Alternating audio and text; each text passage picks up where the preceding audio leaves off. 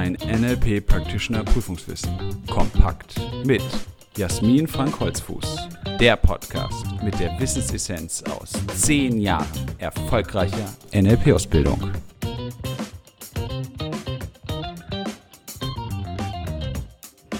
Herzlich willkommen zu einer weiteren Folge unseres NLP-Podcasts. Schön, dass du dabei bist. Und auch diese Folge widmet sich der Zusammenfassung des Buches Das NLP Practitioner Prüfungswissen kompakt. Also das, was in den ersten, ja, knapp 50 Folgen des Podcasts ausführlich besprochen wurde, mit allen Formaten, allen Hinweisen, die du brauchst, um dich auf deine NLP Practitioner Prüfung gut vorbereiten zu können. Jetzt nochmal zur Wiederholung und auch für das gehirngerechte Lernen in einer kurzen und knappen Zusammenfassung. Abgeschlossen haben wir schon den Bereich der Einführung in das NLP, was NLP überhaupt ist, wer die Gründer waren, was die Grundannahmen sind und auch den Bereich der Repräsentationssysteme, Submodalitäten und auch des Metaprozesses, also von Wahrnehmen, Kalibrieren, Pacing, Rapport und Leading. Jetzt geht es um die Sprache und zwar um das Metamodell der Sprache. Wie kannst du mit gezielten Fragen das herausfinden, was Menschen in ihrer tiefen Struktur beinhalten, mitdenken, mitschwingen lassen in dem, was sie in ihrer Oberflächenstruktur, also in dem gesagten Wort, ausdrücken. Und im NLP gehen wir davon aus, dass immer nur ein Teil dessen, was alles in der Tiefe des Menschen verborgen ist, an der Oberfläche hörbar ist und ich habe im Abschnitt Filter, Wahrnehmung auch schon mal über die verschiedenen Filter gesprochen. Es gibt ja neurologische Filter, es gibt gesellschaftliche oder soziale Filter und es gibt die individuellen Filter und es gibt auch noch die bekannten Filter aus dem Metamodell der Sprache, die sogenannten Metamodellverletzungen. Und das sind eben Generalisierung, Tilgung und Verzerrung. Und diese Metamodellverletzungen werden von den Menschen natürlich unbewusst in aller Regel begangen. Sicher lässt du auch das ein oder andere mal ganz gezielt weg, aber im Großen und Ganzen tilgen, generalisieren und verzerren wir Menschen nahezu immer, wenn wir sprechen. Deshalb gibt es erst einmal vier Schritte im Metamodell der Sprache, mit denen du dich dem annähern kannst und möglichst ohne Interpretation herausfinden kannst, was ist jetzt eigentlich das Gesagte. Und der erste Schritt ist, exakt zuhören. Einfach zuhören, dabei bleiben mit der Konzentration und Aufmerksamkeit bei deinem Gegenüber. Und dann stellst du dir vor, du würdest so eine weiße Pinnwand erstellen, so eine Leinwand, auf die du dann Informationen pinnen kannst. Und zwar all das, was tatsächlich vom Sprecher gesagt wird, also was wahrnehmbar, hörbar ist, keine Interpretationen. Und dann schaust du imaginär auf diese Pinnwand, was fehlt denn noch oder was ist in sich unlogisch? Und dann kommt der vierte Schritt, gezielt nachfragen, was noch fehlt und insbesondere im Bereich Coaching oder Therapie das nachfragen, was auch hilfreich ist. Denn bei vielen Aussagen von Menschen hättest du mehrere Möglichkeiten nachzufragen, aber natürlich geht es darum, wohin willst du mit deiner Frage dein Gegenüber führen?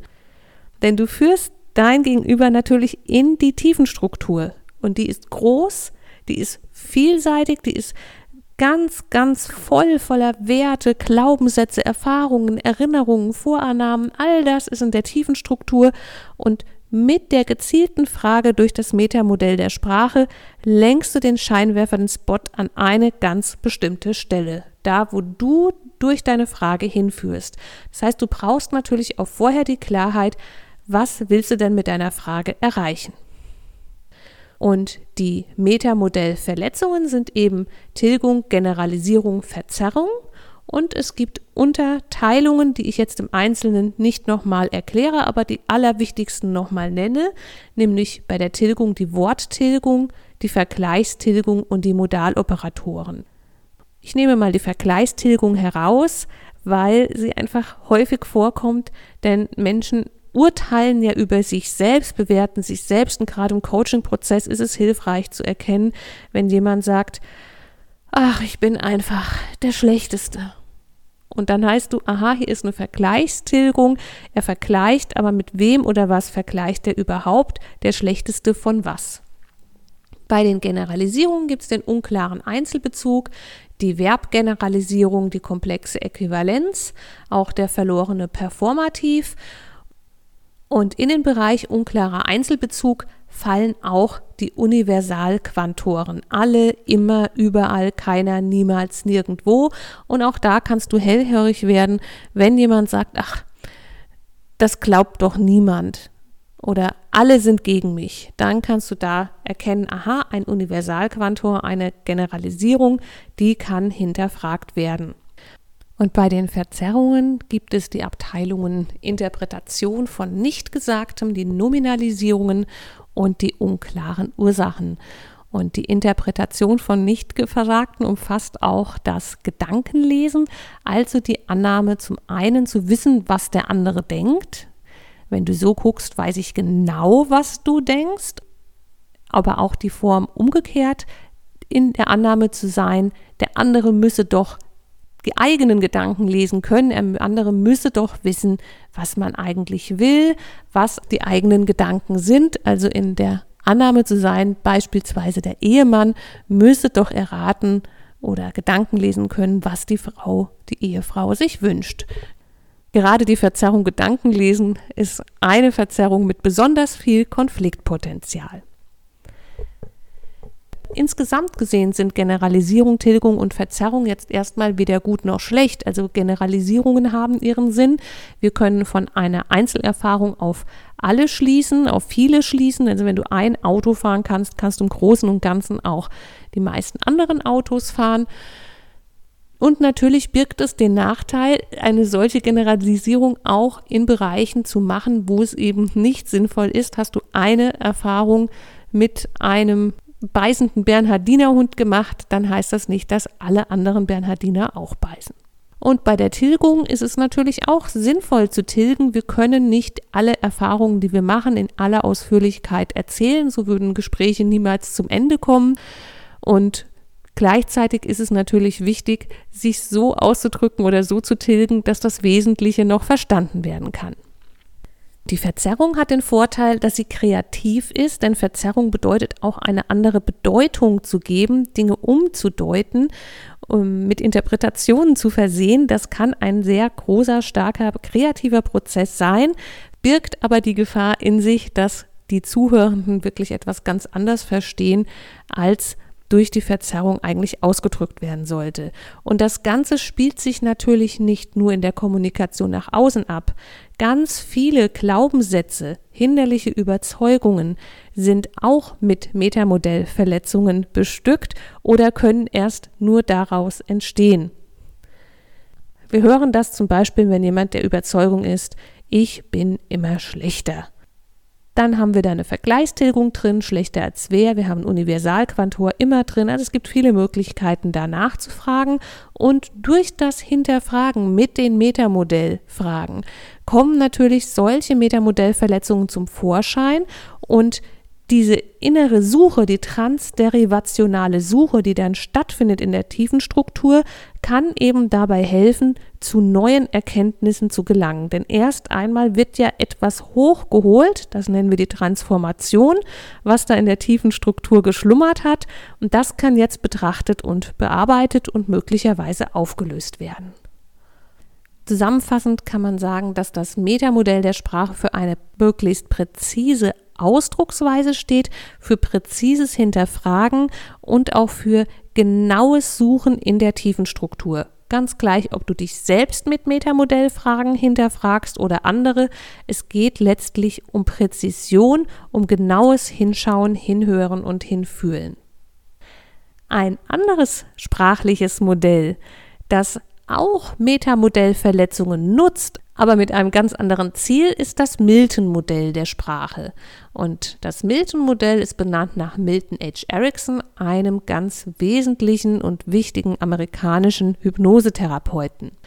Im Milton-Modell geht es gerade nicht um Präzision und Genauigkeit und Hineinspüren in die Details der Tiefenstruktur, sondern es ist ein Sprachmodell, das dazu dient, kunstvoll vage zu sprechen, sich so auszudrücken, dass möglichst viele Menschen sich in das Gesagte hineinversetzen können. Und oftmals wird ja das Milton-Modell der Sprache mit Hypnose und Trance gleichgesetzt. Es ist aber noch viel mehr. Denn dieses Sprachmodell kannst du natürlich nutzen, mit hypnotischen Sprachmustern zu arbeiten, um einen Zustand der Trance erreichen zu können, indem wir im NLP in vielen Formaten arbeiten. Es wird aber auch in der Werbung zum Beispiel benutzt, es wird von Politikern in Reden genutzt, es wird auch zum Beispiel für Horoskope genutzt, also immer dann, wenn du dich so allgemein wie möglich ausdrücken willst. Und da spielen zum Beispiel Nominalisierungen eine große Rolle, das heißt Worte, die eigentlich Prozesse beschreiben, aber in Nominalisierungen, also zu Hauptworten erstarrt sind. Und dann kann ein Politiker zum Beispiel sagen, wir wollen doch Freiheit, Gerechtigkeit, Liebe für jeden Einzelnen und für alle zusammen. Und wer würde da wohl widersprechen? In der tiefen Struktur könnte man jetzt hinterfragen, was ist denn damit genau gemeint. Aber das wird ja genau nicht gemacht. Das wäre dann das Metamodell der Sprache. Hier wird sich extra so ausgedrückt, dass jeder damit übereinstimmt und sagt, ja, das stimmt. Friede, Freiheit, Gerechtigkeit, Liebe, das sind doch Dinge, die wünschen wir uns jeder individuell, aber auch als Ganzes. Deshalb wichtig, Milton-Modell der Sprache ist mehr als nur hypnotische Sprachmuster. Im Buch Das NLP Practitioner Prüfungswissen kompakt hast du im Kapitel 12 über das Milton-Modell auch nochmal eine Auflistung der Metamodell-Verletzungen im Hinblick auf deren Nutzung für das Milton-Modell. Insbesondere um diese Ausdrucksform so kunstvoll wie möglich darbieten zu können. Und da hast du ganz viele Beispiele von Worten, die du nutzen kannst, auch wenn du zum Beispiel hypnotische Sprachmuster anwendest. Und das Thema Hypnose und Trance ist ja ganz wichtig im NLP, insbesondere in der Arbeit in verschiedenen Prozessen. Und da gilt es zu unterscheiden zwischen der Hypnose, also der Technik des Durchführens der Praxis, und der Trance als Zustand, der damit erreicht werden kann. Und es gibt verschiedene Bewusstseinszustände, die sich messen lassen an den Gehirnwellen, die wahrnehmbar sind im Gehirn. Und wir arbeiten im NLP in der Regel mit einem Alpha-Zustand. Das heißt, das bedeutet eine leichte Trance, in der der Klient jederzeit erweckbar ist, in jeder Zeit ansprechbar ist, in dem er einfach so einen leichten Entspannungszustand hat. Um in die Trance einzuleiten, kannst du die sogenannte 54321-Methode verwenden. Sie arbeitet mit dem Prinzip des Pacing und Leading. Das heißt, du beschreibst immer fünf Aspekte. Vier davon sind zunächst wahrnehmbar, also Pacing, spüre deine Beine, spüre deinen Atem, höre, was es zu hören gibt und so weiter. Und einer ist eine erste Suggestion, also geht schon mal ins Leading und vielleicht kannst du dich schon etwas entspannen. Und das heißt 5, 4, 3, 2, 1, weil es eben immer weiter gewechselt wird. Also erst sind es vier wahrnehmbare Aspekte und eine Suggestion, dann drei wahrnehmbare Aspekte, zwei Suggestionen und so weiter, bis du dann nur noch ein wahrnehmbares Ereignis und vier Suggestionen hast. Auch dazu findest du eine Tabelle im Buch. Dann kommt die Induktion an sich. Das kann eine Entspannungsübung sein, das kann eine Reise zum Kraftort sein. Da wird sicher jedes Institut auch wie wir Vorgaben haben, die musst du in der Practitioner-Ausbildung nicht selber entwickeln, sondern da haben wir vorgefertigte Texte, die genutzt werden können. Und dann geht es nach dieser Suggestion wieder heraus aus der Trance. Und dazu kannst du die 4R-Methode verwenden: Return, Remember, Refresh und Remove. Return, Rückkehr bedeutet, Jederzeit kann der Klient an diesen wunderschönen Ort zurückkehren, wenn er das möchte. Remember, er kann sich an alles Wichtige erinnern. Refresh, Erfrischung, er fühlt sich gut, entspannt und ausgeholt und Remove, entfernen, dem Klienten mitgeben, dass er ungewünschte Suggestionen eben zurücklassen kann oder entfernen kann. Das heißt, Return, Remember, Refresh, Remove sind die vier R, mit denen du aus einer Trance herausführen kannst. Damit haben wir in dieser Folge der Zusammenfassung des NLP Practitioner Prüfungswissens Kompakt sowohl das Metamodell als auch das Milton-Modell der Sprache bearbeitet. Ich hoffe, es ist dir zusammenfassend auch nochmal klar geworden, was die Unterschiede sind und was auch die Gemeinsamkeiten sind und vor allen Dingen, wozu du welches Sprachmodell am besten verwenden kannst. Ich danke dir, dass du heute dabei warst, freue mich, wenn du auch die nächste Folge hörst und wünsche dir bis dahin viel Spaß mit dem Lernen und Leben mit NLP. Willst du noch mehr wissen? Mach dich schlau mit unserer Wissenssammlung auf www.nlp-ausbildung-holzfuß.de oder lies unser Buch, das NLP Practitioner Prüfungswissen kompakt. Es enthält alles, was du für eine sichere und erfolgreiche Prüfungsvorbereitung brauchst. Bis zur nächsten Podcast-Folge mit Jasmin Frank Holzfuß. Eine gute Zeit mit NLP.